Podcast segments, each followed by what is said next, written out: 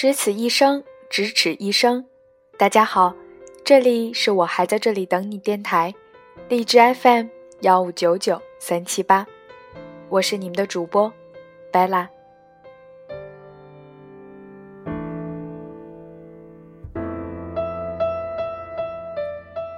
前几天在微博上看到一个视频，一个外国网友把宫崎骏的动画用 3D 技术剪辑成了一个短片。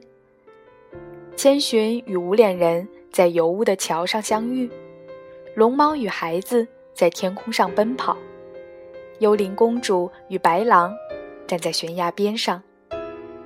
那些从不平行的世界都重叠在一起，就好像一场盛大的梦境。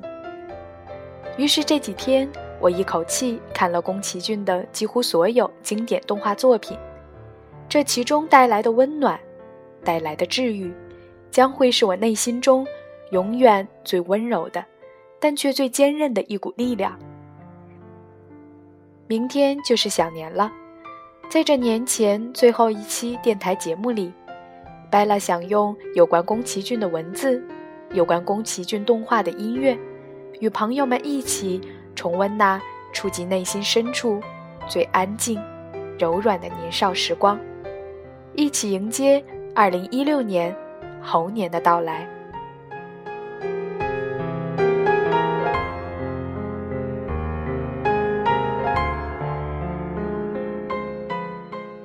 今天要跟大家分享的是来自微信公众平台“烂色杂志”和“鱼肚白动画”。二零一六年一月四号，二零一六年一月二十七号的文章节选。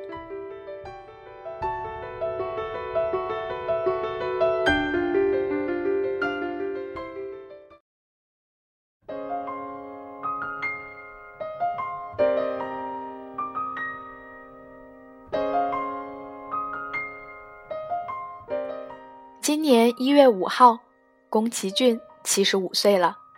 他是继黑泽明之后第二位奥斯卡终身成就奖的日本电影人。宫崎骏出品的动漫电影，以精湛的技术、动人的故事和温暖的风格，在世界动漫界独树一帜。他长着一颗特大号的脑袋，头发又浓又硬，夏天要吹很强的冷气，情感丰富又极端自律。脾气很坏。长期合作的制片人铃木敏夫说：“他是个总把自己看得很重的人。这样的家伙真的很欠揍，生气的时候力气也很大。就是这样一个脾气很坏的老头儿，从风之谷画到了天空之城，幽灵公主，千与千寻，龙猫，哈尔的移动城堡。”不论这些动画被看了多少遍，还是会让人想到初看宫崎骏的那一刻，那是脱离现实生活的片刻，是治愈。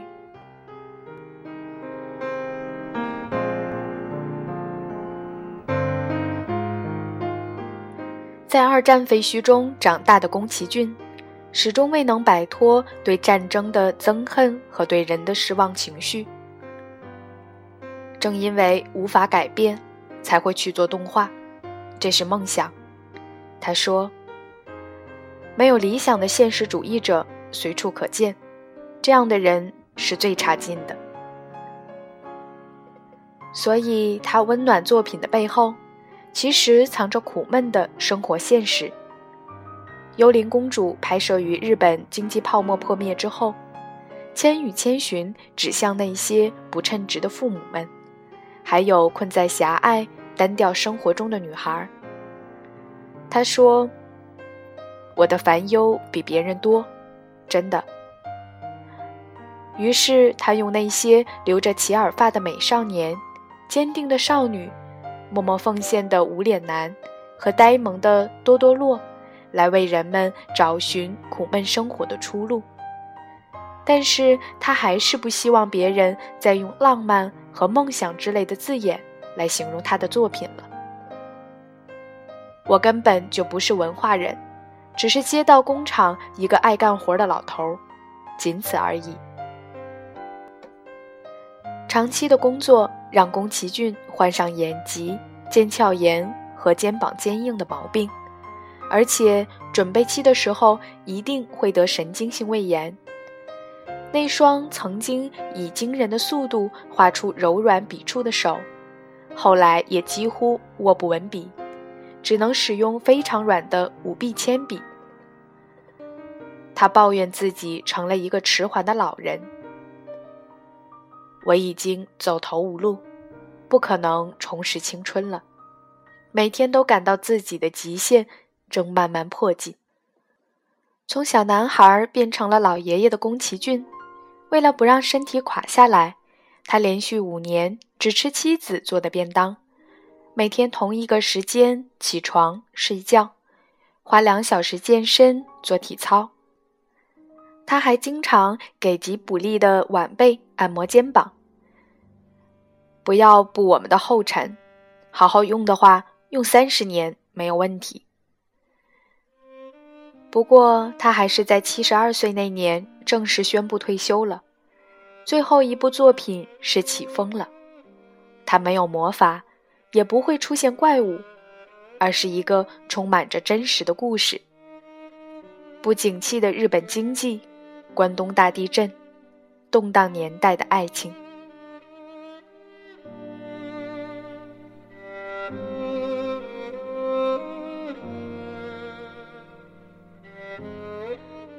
其实，在《幽灵公主》之后的每一部影片，宫崎骏都抱着可能是最后一部的心情，因为吉卜力后继无人，他才强撑着画下去。只要还有力气，还有干劲儿，就会一直制作电影。不知道这是喜剧，还是悲剧。在起风了之后。他也终于可以回归自己的真实生活了。之前由于忙于工作，他一直没能尽到一位父亲应尽的责任。在孩子们还小时，宫崎骏全家没有一张合影。他曾被自己的长子宫崎五郎说是满分的导演，零分的父亲。这个不称职的父亲退休后。在去年宣布要为所有的孩子们建一座自然公园，名叫“风之森林”。公园就在冲绳九米岛的一座森林公园里，这是他在现实生活中为孩子们建造的另一个梦。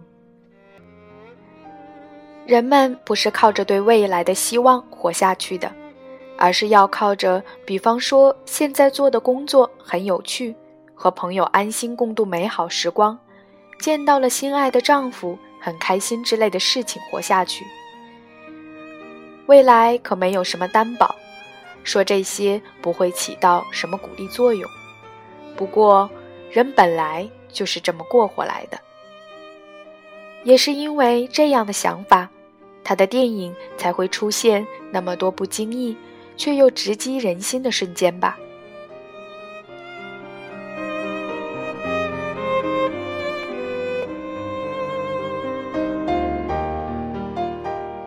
宫崎骏对母亲宫崎美子的情感痛苦而又复杂，但他自己用作品实现了内心的夙愿。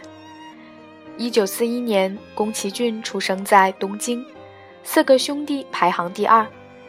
他们家原本住在东京都文京区，后来在第二次世界大战中因战事疏散，举家迁往宇都宫市和鹿沼市。他所在的家族经营一个飞机工厂，属于军工企业，所以战争后期物质匮乏中也能保持颇为温饱的生活。可是，相对优越的环境，并没有让他的童年无忧无虑。他的母亲是日本战后坚强女性的代表，性格刚毅、活泼、严格而又聪明。用宫崎骏的话。典型的刀子嘴豆腐心，因此在宫崎骏的动画片里，几乎所有的欧巴桑都是那种非常彪悍、强壮，但他们又都是内心善良的。这些角色正是他母亲的一个代言。宫崎骏的弟弟后来回忆说，他看到《天空之城》中的海盗婆婆，不禁想起了自己的母亲。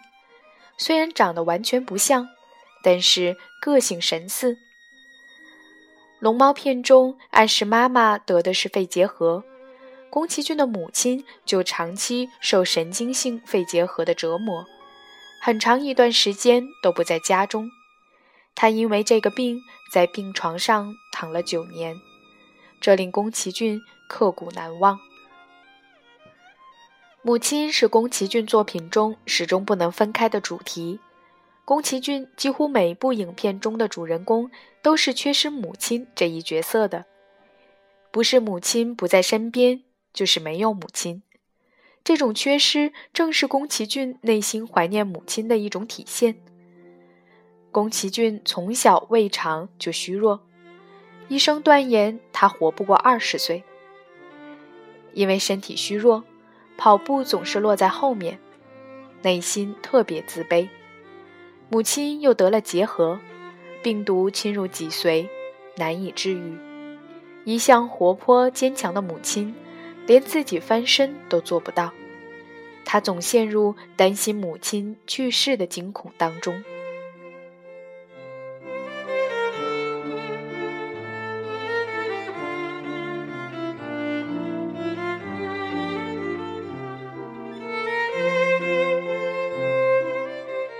宫崎骏清晰的记得，有一次他哭着要求母亲抱他，母亲含泪拒绝了他。从此，他再不向母亲撒娇了。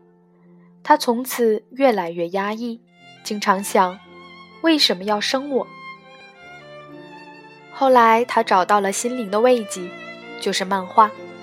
他如饥似渴地读手冢治虫的漫画。后来，只要有时间，他就埋头画画。宫崎骏那时候就开始崇拜漫画泰斗手冢治虫。但在后来的创作过程中，他发现他画的只是手冢的仿造品，无论怎么努力也突破不了这一制稿。所以宫崎骏批评手冢的漫画破坏了日本动漫画业的发展。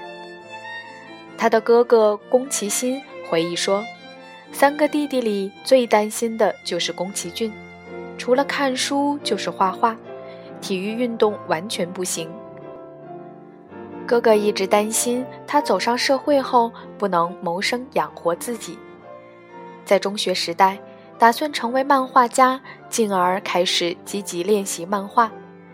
高中三年级的时候，他邂逅了第一个恋爱的对象，就是东映动画的日本第一部长篇彩色电影《白蛇传》里面的白娘子。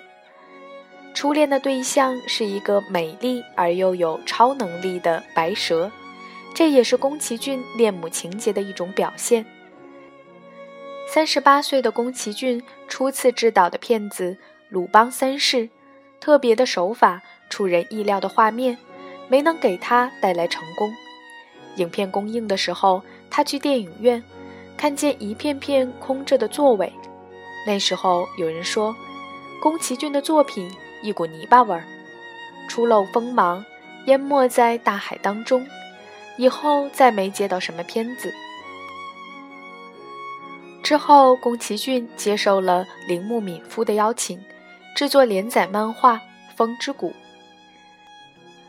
宫崎骏的作品出品很慢，编辑问他一个月能出多少张，他说能出四张。结果，因为他对自己的要求很高，画面非常的复杂，还有对剧情的不断研究和完善。他一个月连四张都完不成，基本上一个月画两张漫画，但他的作品非常受欢迎，成为日本漫画的经典作品。结果一下子连载了十二年，可以和《犬夜叉》媲美。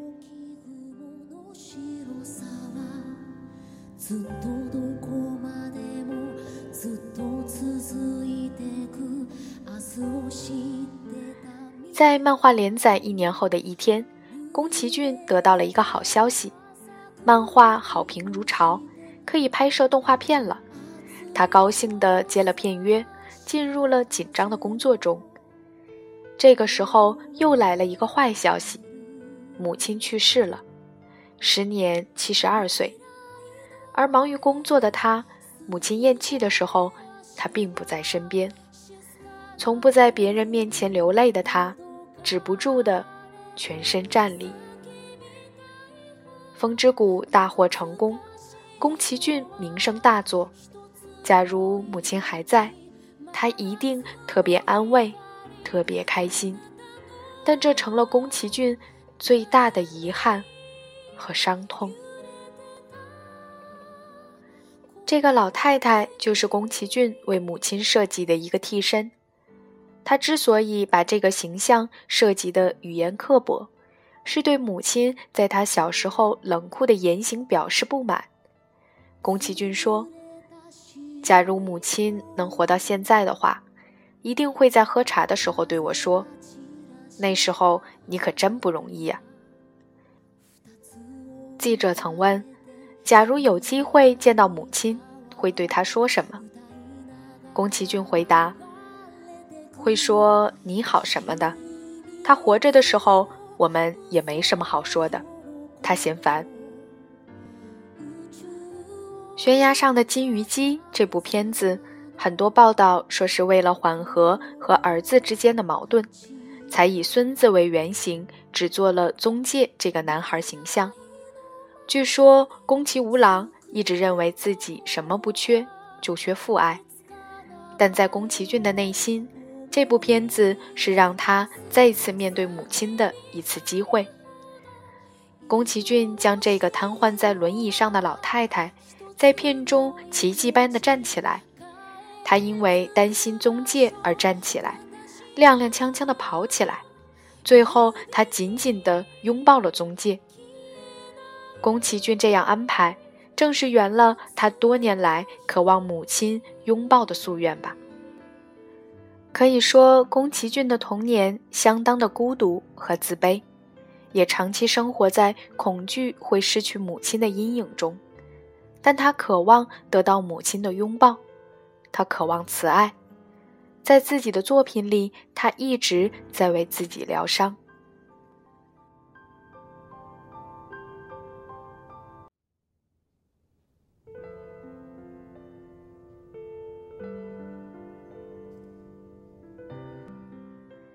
以上就是今天的全部节目了，我是主播拜拉。节目背景音乐歌单会在新浪微博“独立主播拜拉”里同步更新。提前祝大家新年快乐，谢谢你们听到我，我们二零一六见。